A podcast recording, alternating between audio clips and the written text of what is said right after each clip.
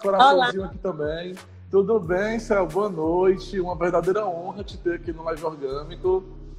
Boa noite, Douglas. Muito obrigada pelo convite. Uma grande satisfação estar aqui nesse momento com você, né, compartilhando conhecimento, né, juntos aí você conduzindo eu, é, brilhantemente as lives, né? É tão legal ver esse movimento. Né? Eu acho que realmente o que a gente precisa hoje mesmo é desse, dessa orientação, né? desse compartilhamento. Eu acho que é um momento importante para a área da educação, né? para a área de conteúdo. Então, parabéns pela iniciativa da Orgâmico. Estou muito honrada de estar aqui. Obrigada. Obrigado, Olá, obrigado. A gente. A Também gente o pessoal tá... falando. Queridos aí, né? Joyce, que bom você tá aí, coisa boa. É, a Joyce, inclusive, ela foi nossa primeira convidada do Live Orgânico falando também sobre branding. Então, assim, Caraca. a gente está dando um loop agora no nosso Live Orgânico, voltando a falar de branding, a gente sempre fala um pouco sobre isso, né? E antes da gente começar o nosso assunto de hoje, eu vou te pedir para começar a se apresentar, tá? Para quem não te conhece aqui na nossa live, poder saber um pouco sobre ti. Tá. Ah, é, eu sou diretora da Desencaixa, né, junto com o Edmundo Benigno, meu sócio. A gente entrou nesse, nesse sonho, realizamos esse sonho que é a Desencaixa, que é uma escola de gestão de marcas e marketing, que utiliza uma metodologia bastante é, uma bastante prática mesmo com o design thinking. Então a gente utiliza como base a metodologia do design thinking. Além da, dos cursos, a gente também faz consultoria, né? E, assim, como a Desencaixa também é uma grande paixão minha, tá nas faculdades. Hoje eu estou na faculdade CDL, é, quase todas as noites estou lá, né, na faculdade CDL. Amo uma faculdade que me abraçou, que me recebeu com muito carinho. É, é maravilhoso estar lá. Então, eu estou lá e também cursos de pós-graduação lá na CDL, lá na Unicristos, enfim, várias instituições de ensino. Costumo dizer que o meu, um dos meus melhores papéis é que eu gosto mais de desempenhar é a sala de aula mesmo, né? A docência é algo que me enriquece. Eu, eu recebo mais do que dou, né? Na realidade. E, e quando eu vejo alunos, por exemplo, é, quando eu vejo alunos no mercado, né? Sim, tendo sucesso, enfim, é, para mim é uma grande, um grande orgulho mesmo. Então, o que eu gosto de fazer é isso, é compartilhar conhecimento. Confesso que não sou muito de colocar o rosto assim no digital, deveria fazer mais, faço muito pouco, né? Com o, o que a gente está vivendo hoje, essa os desafios né, que a gente vive hoje, a tecnologia está aqui, acabou que eu comecei a aceitar os convites e tenho feito algumas lives e tenho vencido essa questão de não me expor tanto assim digitalmente. Para mim hoje já é, é, uma coisa bem mais tranquila, né? Sala de aula para mim é um, uma grande paixão e o digital, eu assim de estar em live, eu te confesso que estou agora nessa empreitada aqui de de compartilhar esse conhecimento via as lives, lives também. Né? É, mas isso é, isso é muito bom, a gente está no período de se reinventar, né? Eu também tinha um pouco de receio a respeito de lives, mas desde que a gente começou o Live Orgânico, a gente tem tido ótimo feedback do público. É, muita gente tá, a gente está conseguindo é, cumprir o papel que o Live Orgânico ele surgiu, né? A, a, a, gente, quando a gente resolveu criar o projeto, a gente pensou, pô, cara, a gente está vivendo uma situação onde ninguém, tá, tá todo mundo com medo, tá todo mundo sem informação. Que o medo, na verdade, é a falta de informação a respeito de algo, né? Então a gente resolveu falar sobre alguns assuntos para tranquilizar as pessoas a respeito de tudo que envolve é, é uma vida de quem empreende, né? Quem, quem faz a, a, a, gestão de uma empresa, um profissional que ele já tem uma mente mais voltada para a parte de carreira. Então a gente tentou trabalhar vários tipos de conteúdo em relação a isso. E já entrando é, nesse, nesse princípio, a minha pergunta já que eu vou te fazer é a mesma do nosso tema, certo? Por que a gestão de marca hoje é a melhor forma de superar a crise?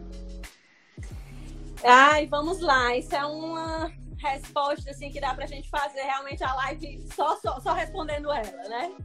Pra, é assim, eu, eu diria a princípio que é para a marca continuar relevante, né? Aquelas marcas que já vinham trabalhando, né? Fazendo a gestão efetiva delas, é para que ela continue de uma forma relevante, né? Então, é, e que continue também a criar valor para os consumidores. A gente sabe que a marca ela precisa estar presente, ela precisa ser, estar no rol de consideração dos seus consumidores, que ela precisa ser a primeira opção, né? E ela, e para isso ela precisa estar ativa.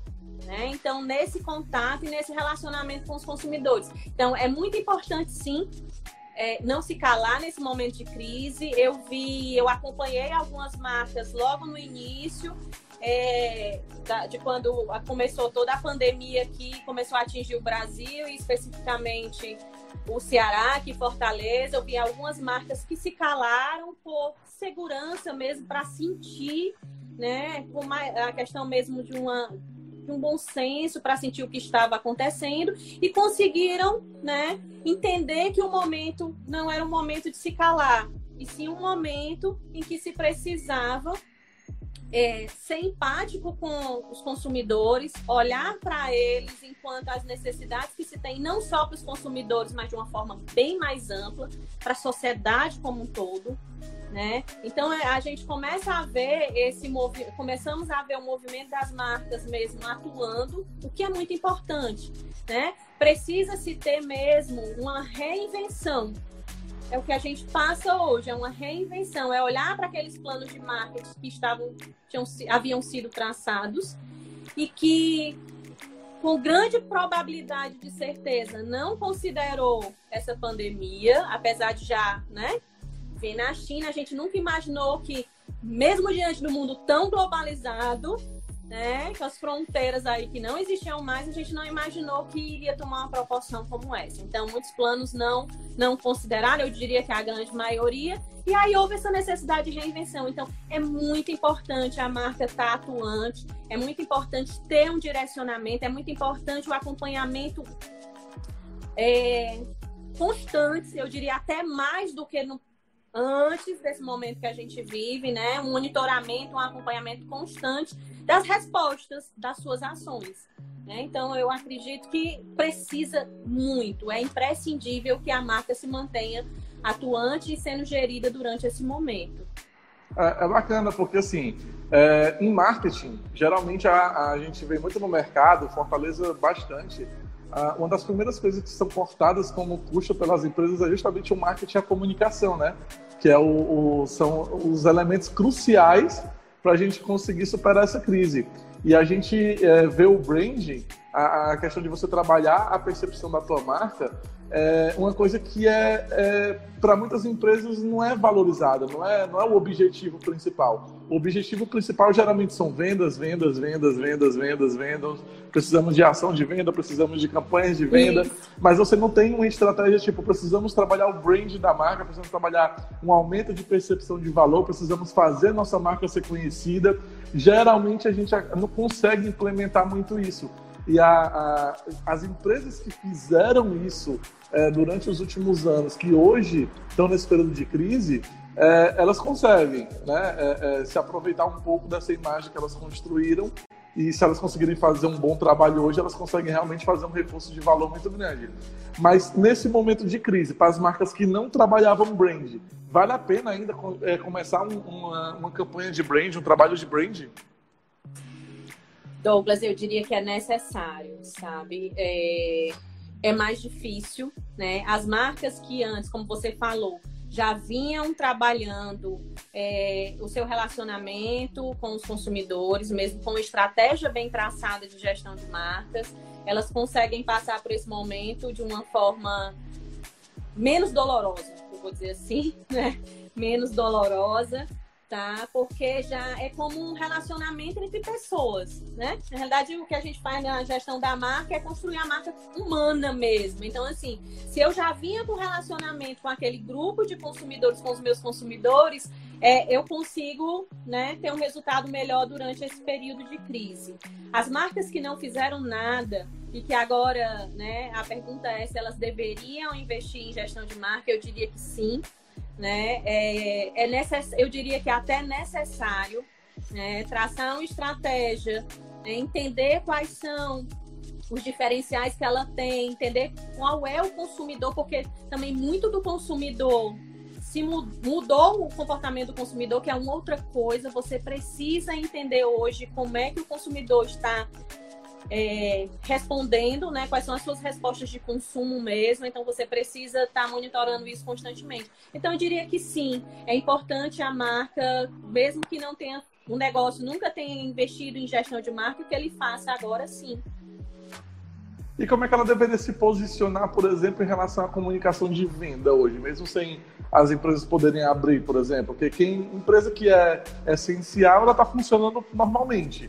Empresas como a, a, a, que trabalham com, que podem trabalhar, por exemplo, em, em modelo de home office, também conseguem trabalhar inicialmente, né? É, como por exemplo a gente está conseguindo trabalhar normalmente. A Orgânico, acho que desde o ano passado a gente já implementa o sistema de home office, antes mesmo da crise começar, então a gente não sentiu diferença nenhuma em relação ao modelo de trabalho, né? Mas como é que essas empresas conseguem, como, é, é, quais são as dicas para essas empresas hoje poderem trabalhar uma comunicação de venda? Eu diria que primeiro é não trabalhar a comunicação de venda. O foco não vai ser a venda, certo? Eu diria que as marcas hoje, mesmo essa a gente está tratando especificamente na sua pergunta das marcas que estão começando, o foco não vai ser venda.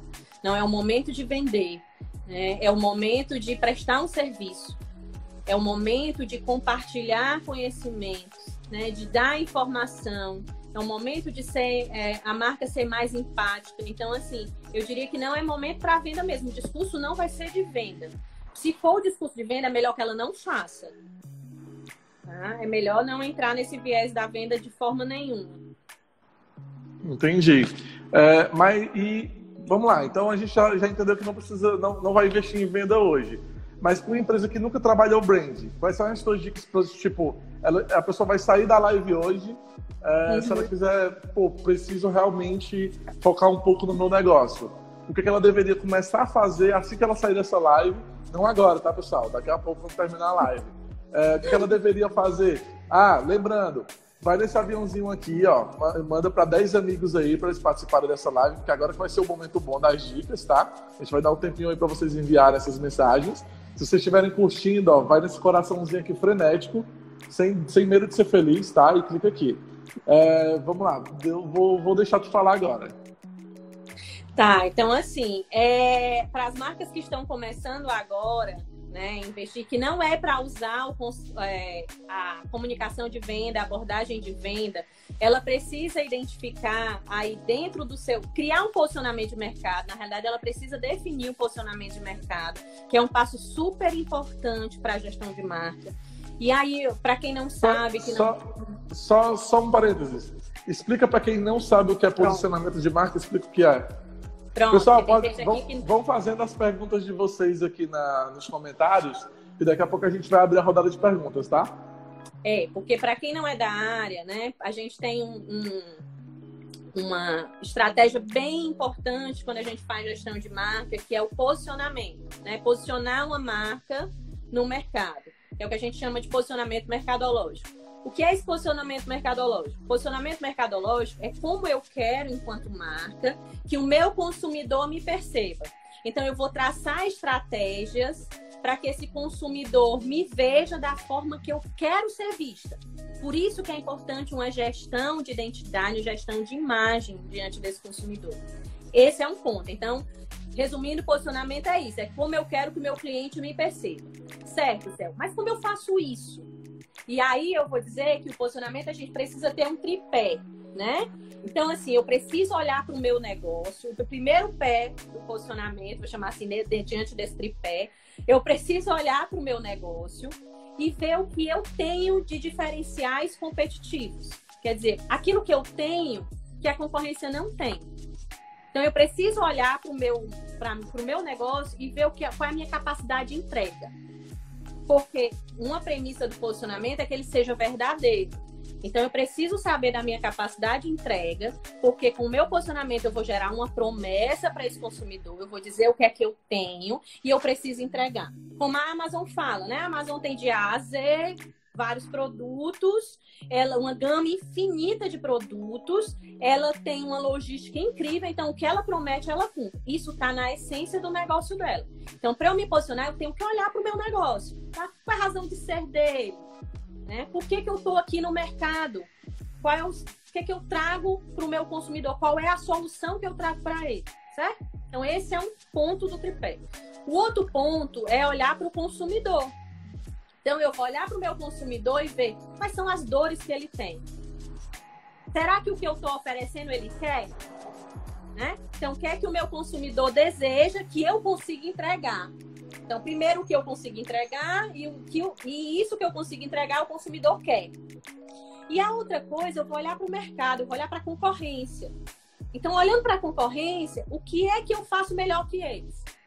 O que é que a concorrência não consegue me copiar? Que aí é o diferencial competitivo mesmo, que é aquilo que é difícil de ser copiado, né? E que geralmente isso está no relacionamento da marca, na história, na reputação. É no que a gente chama de um ciclo completo de promessa e entrega.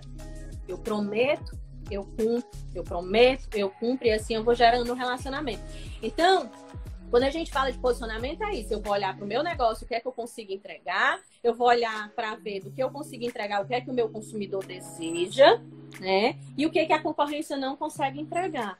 E aí eu vou encontrar um local, uma lacuna nesse mercado que eu vou me atuar, vou me inserir ali, né?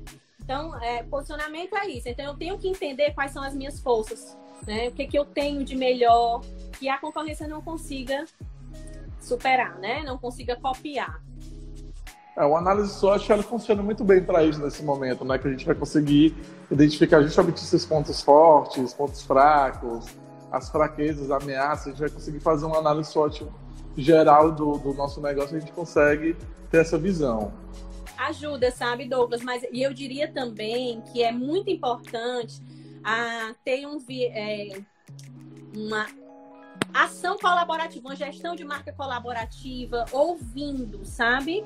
A questão da empatia é muito importante. Você ouvir o consumidor, você ouvir os seus colaboradores.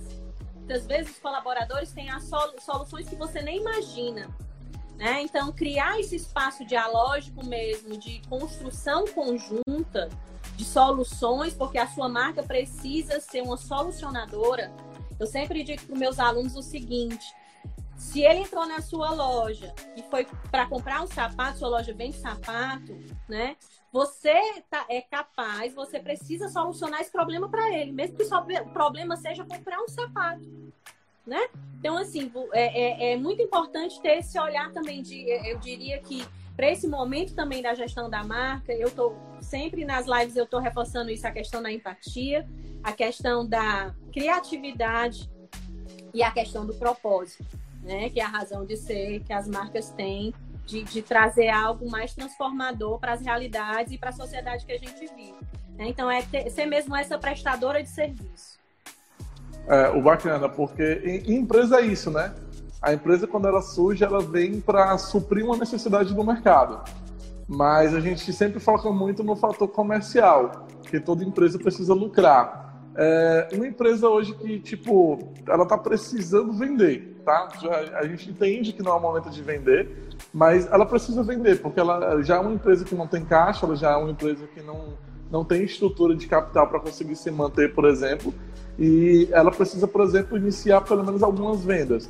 Existe alguma estratégia que ela consiga trabalhar através do brand, uma venda indireta ou uma, ou uma, uma ação de venda que ela consiga, é, uma ação de brand que ela consiga aumentar o, a visibilidade dela como marca e que isso de alguma forma, mesmo que indiretamente, influencia as vendas dela? Eu diria que, né, não, não só eu, assim, os autores dizem, né, Kotler diz isso, você tem que fazer com que o seu produto se venda sozinho. E nesse momento, né, um, é, quando você faz gestão de conteúdo, que você entrega é, conhecimento para esse consumidor, que você se mostra como uma solução, mas não como uma venda. Assim, não é que ele não vai vender, o foco não é a venda. Então, quando ele aparece para o consumidor como um solucionador de problemas, que ele entrega né, conhecimento para aquele consumidor, né, que ele traz algo de útil e relevante para o consumidor, a venda acontece. Né? Então diria que o interessante é ele isso a gente isso já era dito antes, sabe, Douglas? Isso já era dito antes mesmo que a, a, o foco não, a venda seria uma consequência. Então, o interessante era trabalhar essa questão da gestão de conteúdos, trazer conteúdo que entretesse o consumidor, que são conteúdos que atraem bastante e, e que tragam conhecimento. Então, isso a gente já vinha trabalhando. As marcas já trabalhavam muito nesse sentido. Né? Agora é premente isso. É, não é que ele não vai vender, a venda vai se tornar uma consequência, porque ele vai estar ali de uma forma genuína, verdadeira, que é uma outra coisa, né? Preciso que o discurso seja coerente com a prática e que ele estenda a mão para esse consumidor, que ele estenda a mão para a sociedade de uma forma verdadeira. E aí, quando o consumidor necessitar comprar o produto, vai lembrar dele. Então, a presença que ele vai, que ele precisa construir na mente do consumidor dele é a presença de um solucionador, é a presença de um apoiador, de um educador. Então, é, são essas visões que eu oriento, né, que seja, que seja trabalhada, né, nesse sentido. O Éder, que é meu sócio aqui no Orgânico, ele perguntou o seguinte: em meio ao Covid-19, uma marca se posiciona de forma negativa. O que, é que ela deve fazer? Ela age durante ou ela age depois da crise? Não, depois não. É, é, gestão de crise. Você tem que ter respostas rápidas, né? Respostas rápidas. Errei. Quero, vou, vou corrigir, né? É a mesma coisa do ser humano, é mostrar a humanidade. As marcas precisam se mostrar humanas, precisam ser humanas e aí assumir o erro. Eu não deixaria para depois, não. É, é, é, solucionar rápido. É, até porque a gente. A gente... Porque vira uma, às vezes vira uma bola de neve. Né? E é, é pior, é bem, bem crítico. Existe, existe uma quebra de expectativa, né? Por exemplo, a gente. É, inclusive, a gente até chegou a falar do caso da, da, da Disney, que a Disney ela usa um arquétipo muito forte, que é o do mago, né? Então, assim, eles trabalham uhum. muito com essa questão da magia, essa questão do, do novo, do místico. E a gente vê uma notícia como, por exemplo, que eles demitiram 43 mil pessoas, é, mesmo que seja uma outra política lá trabalhista, mesmo que você tenha, entenda essas questões, mas quando você escuta uma notícia dessa, te dá um pouco de, de é, como é que eu posso dizer, não é tristeza, mas é um, um certo, um certo é, decepção, né? Quando você espera, na verdade, que aquela marca ela se posicione com aquilo que ela sempre preza durante anos, que é a magia. Você espera que ela vai inovar, que ela vai criar uma solução nova, que ela vai criar uma coisa que nunca ninguém pensou para solucionar esse problema e não, não deixar famílias desamparadas, né? E é, uhum. é, essa quebra de expectativa é muito ruim. Pronto, porque ela construiu uma imagem, ela construiu um relacionamento, aquela questão, né? Ela construiu uma reputação de promessa e entrega, como você colocou aí a questão do mago, um arquétipo. Pois eu vou até pegar um livro aqui para sugerir como leitura. É, então, essa questão dos arquétipos. Então, ela, ela construiu essa imagem. Quando ela vem com uma, uma uma ação que não casa com essa imagem, isso frustra efetivamente o consumidor e isso faz com que ele repense né? Se tudo que ele acreditou foi efetivamente verdade, enfim. Então, existe uma quebra aí, de, como você mesmo colocou, uma quebra de expectativa. Né? Então, a gente não espera né, que as marcas que trabalhem, mas infelizmente, né, diante da situação, enfim, não, eu acredito que não é o melhor caminho, mas a gente tem que ver o caso, cada caso, né? Mas o mais importante é valorizar as pessoas. O momento mesmo é de valorizar os funcionários efetivamente, né? De valorizar os colaboradores, as, as vidas, né? Como a gente coloca. Marca é isso, marca é, é como a gente diz, a gestão de marca ela nasce de dentro para fora. É algo que ela tem que ser genuíno ali internamente e que ele vá com esse propósito reverberar em todas as ações eu sempre faço uma metáforazinha que é assim, é como se eu jogasse uma pedrinha no lago. É aquela, né? A, a, você joga uma pedrinha no lago e ele sai reverberando. Então, se eu tenho isso como verdadeiro, meu propósito verdadeiro, ele tem que continuar em todas as ações, né? Senão existe uma quebra aí de, de imagem mesmo. Ah, e a gente fala muito brand, brand, brand, mas o brand é uma coisa extremamente ampla complexa, é, difícil de medir, né? Porque ele vai desde o uniforme que você usa do, do colaborador na empresa, a, a, a, comunicação que aquela empresa usa dentro da empresa e fora da empresa, é, a como ela se comporta em determinadas situações. Né? A gente, eu faço muita análise é, de como as empresas estão se comportando, até porque a gente faz benchmark para os nossos clientes, né? Então, preciso entender o que os concorrentes deles, por exemplo, estão fazendo. E eu vejo, eu vejo empresas hoje que parece que não estão na crise. A, a, a comunicação deles não se volta para isso, a comunicação deles são pautas frias, como se, se fosse usado hoje, for usado no próximo ano, a comunicação funciona igual, né? E, e, e, é, uma, é uma quebra de realidade, né? Você não, você não. É uma comunicação que não ingressa na realidade do público daquele momento. Não, você fica achando que, essa, que ela está em outro planeta, né? Então, assim, não casa. Então a gente tem que olhar a realidade, né? O mercado é isso. E outra coisa que eu tenho que fazer também, um exercício aí que eu queria trazer, é outra dica aí para as pessoas que estão assistindo a gente, é entender o que muda para o seu negócio pós-pandemia.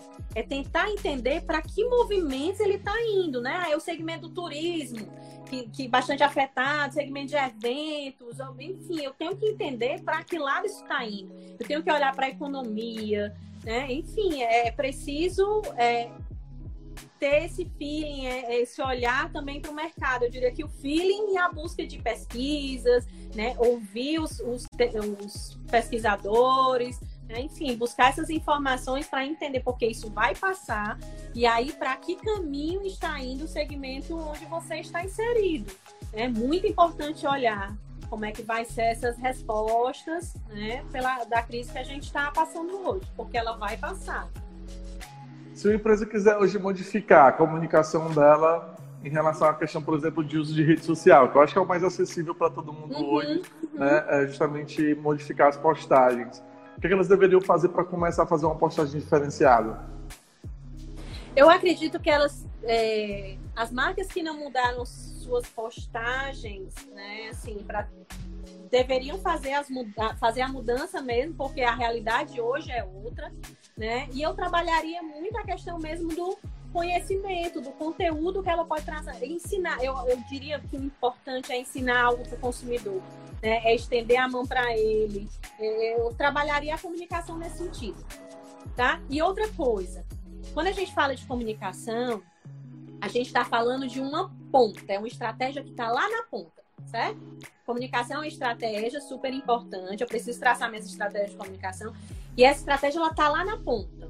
Antes da estratégia de comunicação, eu tenho a estratégia da minha marca. E antes da estratégia da minha marca, eu tenho a estratégia do meu negócio. Então, preciso fazer o alinhamento entre essas estratégias. Então, eu diria que você vai mudar a sua comunicação trazendo a questão da prestação de serviço, do conhecimento, né? Mas de acordo com a sua estratégia de marca, a sua identidade verbal, a sua identidade visual, o seu posicionamento, o seu propósito, o seu negócio. Então, assim, não é só chegar lá na comunicação e mudar. Eu preciso ter um alinhamento. Até para que isso seja verdadeiro. Né? O discurso e a prática, elas devem andar juntas. Precisa de uma coerência. Marca é coerência também. Eu vou pegar aqui, Douglas, só para não esquecer, o livro, acho que tem um livro aqui, do que eu falei dos arquétipos. Pode pegar. Gente, inclusive, é, vão deixando as perguntas de vocês aqui, tá? Pode mostrar. Esse aqui, ó, O Herói Fora da Lei. É um livro que fala dos arquétipos, como construir marcas extraordinárias usando o poder dos arquétipos. A gente usa bastante lá na Desencaixa, inclusive a metodologia utilizando é, a definição da persona da marca com arqué os arquétipos. Né? Então, é, é, é bacana, é bacana para quem vai começar a, a estudar sobre o, o branding, é, para querer fazer uma gestão de marca, querer fazer uma percepção de marca, é que existem muitas ferramentas, né? A gente tem o Canvas mesmo de gestão de marca, né? O Canvas de brand, a gente tem o Canvas de proposta de valor que já é diferente. A gente tem o Brand Key, que também ajuda bastante a definir, por exemplo, a, a chave da, da, da, da, marca, né? O, onde ela vai, vai realmente se posicionar. Então a gente tem uma gama de ferramentas. É, a gente tem uso de arquétipo, a gente tem uso de posicionamento, a gente tem. Eu acho, eu acho que o, a maioria das pessoas elas não vão conseguir é, utilizar né, essas ferramentas, elas não conseguem encaixar como a marca dela vai trabalhar em cima de todos esses pontos. É, por exemplo, para você, como você vai fazer para gerar valor para a tua marca? Eu acho que uma das coisas, uma das coisas que eu mais trabalho é com a frase que eu ouvi. Ah, eu acho que eu vou botar é, anônimo, né, Nessa, na, na, uhum. na, na, frase. Mas era que o comercial ele, ele te diz o quanto vender, mas o brand ele te ajuda a definir o por quanto vender, né? Aham, uhum. sim. É, porque quando você define uma estratégia de preço, o preço ele está linkado ao seu posicionamento. Não só o preço, mas como os demais elementos do mix de marketing, que é produto, o preço, a praça, né, que é logística. Passou um carro lá fora. Logística, distribuição, né, produto, preço, praça e a promoção, que são as, as ações de comunicação. E o preço é um fator de posicionamento, né? Quando eu, eu se o meu produto é de luxo, né, um produto requintado, o preço vai ser maior. Então, tudo tem que estar, tá, é como você falou, não é construir marca, não é chegar e criar um símbolo, tá? Não é chegar e criar um símbolo. É uma gestão que eu preciso fazer, é uma estratégia que eu preciso traçar, eu preciso ter objetivos, eu preciso ter metas para isso, né? Então, assim, não é só criar o símbolo. O símbolo a gente cria, né? Agora eu preciso associar esse símbolo todo um complexo que é um signo, né? Quando a gente estuda semiótico, é um, um significados que, por semiótico. exemplo, é, é, é, o posicionamento da, da, da marca, né? É ele precisa refletir isso para o consumidor. Eu tenho que ensinar ele, eu tenho que envolvê-lo, envolver nos seus sentidos. Quando a gente fala de brand, a gente também está falando de envolver o consumidor em todos os seus sentidos, né? Com o cheiro, com o, é, com o visual, contato, tudo constrói percepção de marca. Tudo é como você falou, tem os pontos de contato, né? Você falou aí um momento da sua fala, você disse, ah, é o fardamento, ah, é, é uma gama de elementos. Isso sim, são pontos de contato. Então, eu tenho que fazer uma auditoria dos meus pontos de contato, como é que eles estão é, sendo apresentados para os meus consumidores, né? se estão alinhados efetivamente com o posicionamento. Então, assim, fazer gestão de marca não é uma tarefa fácil. Não é. A gente está trabalhando com a percepção do consumidor. Né? Percepção não, não é fácil. É, e agora, mais ainda, com a crise, não, não ficou mais fácil. Né? Então, assim, é, é um exercício, é uma atividade mesmo que é preciso uma ajuda de profissionais. Bacana. É engraçado, porque se a gente for pegar, por exemplo, escolas, a gente pode fazer uma campanha de brand gigante, mas nenhum tipo de marketing funciona melhor do que o uniforme escolar. Ah, o período de meio-dia, quando as crianças estão saindo do colégio, é, para quem estuda mais à noite também, de manhã cedo, você vê muita pessoa uniformizada é, querendo ou não, você está trabalhando a marca daquela escola todos os dias, toda vez que tem aula. O aluno ele se torna um, um cartaz ambulante, né? Sim, eu diria assim, sabe, Douglas? Além da farda, a expressão dos alunos né? É, é você olhar para eles e ver que eles estão saindo felizes, com os amigos, que é uma. Então, isso é importante. Então, olhar para esse consumidor, olhar para esse colaborador enquanto ser humano, né? É, é, e, e, trazendo experiência incrível para eles, é importante. É, você falou aí uma, um ponto super importante que o Kotler, no 4.0, já vinha trabalhando, que é a questão de você transformar o seu consumidor em mídia né, de uma forma delicada, né? Não é de uma forma, sei lá, vulgarizada, mas assim, de uma forma delicada mesmo, transformar esse consumidor em mídia, né? Que ele fale sobre você, que ele fale bem. Hoje a gente tem as redes sociais que favorecem bastante isso, os consumidores querem falar, eles, as relações estão horizontalizadas, enfim, a gente tem um terreno super fértil para isso. Né? Então, é, é transformar o momento da das ações de comunicação em uma conversa. Né? É, isso é importante também. Olhar os consumidores em termos de a comunidade onde eles estão, os clusters, quais são realmente o que, é que os tornam únicos ali, que usufruem a marca, por quê. Então, entender isso, né, esse movimento. E, e, e, que o grande desejo de um gestor de marca e de um, de um empresário é que a sua marca seja uma marca apaixonante, né? que sua marca seja uma marca inspiradora, que, Ou deveria ser, né? Sim, pois é. E que os seus consumidores, eles sejam é, defensores, o que a gente diz, né? Os advogados da marca, né? Então, é isso, assim, é, é, é, isso é o topo que a gente diz. Dentro da, também na teoria, a gente tem algo que se chama brand equity, que é, a, é o que torna a sua marca especial. Então, assim, é o valor, na realidade, assim, é o valor que a sua marca agrega ao produto.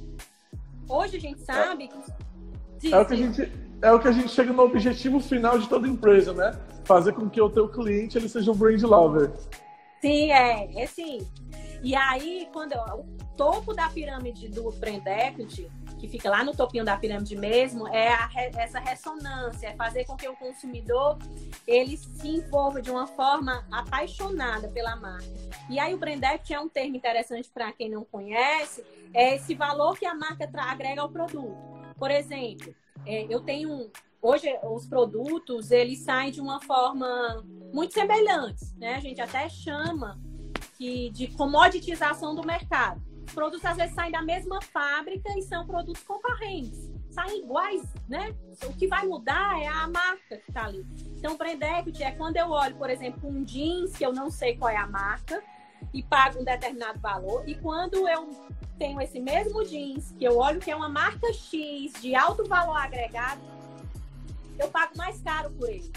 Então, o brand equity é isso, se transforma inclusive em valor monetário, né? É o valor que a sua marca agrega ao produto. Isso é o que a gente trabalha quando a gente trabalha gestão de marca.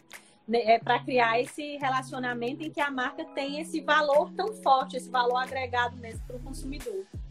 Bacana. É, a gente já está quase finalizando aqui a nossa live. Vou te fazer a última pergunta aqui também do, do, do Éder, tá? É, ele está perguntando o seguinte: na sua opinião, quais são os segmentos, os negócios que vão realmente mais precisar se posicionar, é, especialmente nesse período do, do pós-corona, do pós-crise, quando o mercado voltar a aquecer? Ah, eu diria que todos. Eu sei que vão ter uns que vão sofrer mais, né? Porque a essência deles mesmo, a área de eventos, né? A área de turismo, é, área de aviação, enfim, o trade do turismo, isso eles sofrem mais, mas eu não, não, não, não separaria por tipo de segmento, não. Eu diria que todos os segmentos, em todos os segmentos, é importante você trabalhar a sua marca. Né? Independente de ser um, um segmento que sofra mais ou menos com a crise. Na realidade, você precisa se diferenciar dentro do seu segmento. E para que isso aconteça, é preciso que você faça a gestão da sua marca. Então, não faria essa distinção por segmento, não. Eu diria que todos, todas as marcas precisam ter uma gestão deliberada. Isso precisa ser deliberado, isso precisa ser estratégico. Bacana, show de bola. Uh, a minha equipe aqui está dizendo, realmente não teve novas perguntas, tá? Uh, então a gente vai. Eu vou deixar para fazer as considerações, certo? A, tua dica máxima, a, aquela informação que, assim, para ti, quem está assistindo essa live, cara, não pode ir embora sem entender isso aqui, certo? Eita, resumir tudo. Eu posso dar uma, uma dica assim de o seguinte, que eu vi uma vez um, um técnico do, de um time de basquete americano, ele disse assim, ó, não culpe ninguém, certo? Não culpe ninguém, não espere nada e faça alguma coisa. É importante você atuar, não colocar a culpa em ninguém, né? Tá todo mundo no mesmo barco, eu não procuraria culpados, ah, é a China, não sei o quê. Não, é a realidade que a gente vive. Então, assim, aproveite esse momento, apesar de todas as dificuldades, é um momento super propício para a criatividade. A criatividade surge demais nesses momentos de crise. São momentos em que nós somos desafiados, são momentos em que a gente tem é, restrições de, de, de, verba e de tudo, né? Então, assim, várias restrições. Então, é importante, é, é um momento em que a criatividade aflora. Então, aproveite esse momento para se capacitar, aproveite esse momento para poder ser protagonista mesmo, trace como você. É, outra coisa também, né? Assim, é, é reflita. Eu acho que é muito importante refletir, é, buscar as informações corretas também. Né? Então, minha, minhas dicas são em torno disso mesmo, né? É de ir ser empático. Eu acho que essa bandeira que eu vou levar em todas as lives, vou falar mil vezes sobre isso, seja empático na sua vida, tenha empatia mesmo com as pessoas. E a empatia não é aquilo que eu repito também, esse que eu acho que mudou a minha, minha forma de ver, né? A empatia não é como eu quero, eu não, não é atender o cliente da forma como eu quero ser atendido. É atender o cliente da forma que ele quer ser atendido. Então, empatia não só para o cliente, estou usando o exemplo do cliente aqui, mas assim, não é atender a pessoa do jeito que eu quero, mas do jeito que ela quer. É mudar essa lente, a gente precisa mudar essa lente, certo? Então, acho que em resumo é isso. Né? Agradecer aí aos comentários da Joyce, agradecer aos queridos que entraram. É... E quem quiser, quem quiser fazer o curso do Desencaixa, como é que faz? A Desencaixa, a gente está é, em relação aos custos, a gente deu uma paradinha, né? Pelo momento que estamos, a gente está se reestruturando, né? Trazendo também conteúdo e toda live que eu faço, eu, eu produzo conteúdo e coloco lá disponível. Não precisa de cadastro, não precisa, é totalmente gratuito, né? Então, assim, a gente está nessa onda, mas os cursos da Desencaixa, eles acontecem lá no Del Passeio, são cursos presenciais, tá? São cursos que acontecem presencialmente por conta da nossa metodologia mesmo. E aí acompanhar nossas redes sociais, vamos sair com a grade nova, né? Quando tudo isso passar. Tá joia? Show de bola, pessoal. Então já estão sabendo, tá? É, segue lá o desencaixe.org, tá? Tem um link lá na nossa postagem lá no, no orgânico. Segue o orgânico também, tá? E aproveita aí esse período pós-corona para poder fazer os cursos. Sim. E qualquer coisa eu estou à disposição, tanto no meu Instagram pessoal como no Instagram da Desencaixa. Pode falar comigo lá que eu respondo todos. Tá joia? Show de bola, Céu. Muito, muito obrigado por aceitar o nosso convite. Eu acho que foi uma live excelente. Muita gente aqui que não, não entendia o poder né, da, da gestão de marca. Eu acho que deu para dar uma, uma abertura inicial na, na visão de mundo deles, na visão de negócios deles, período de crise.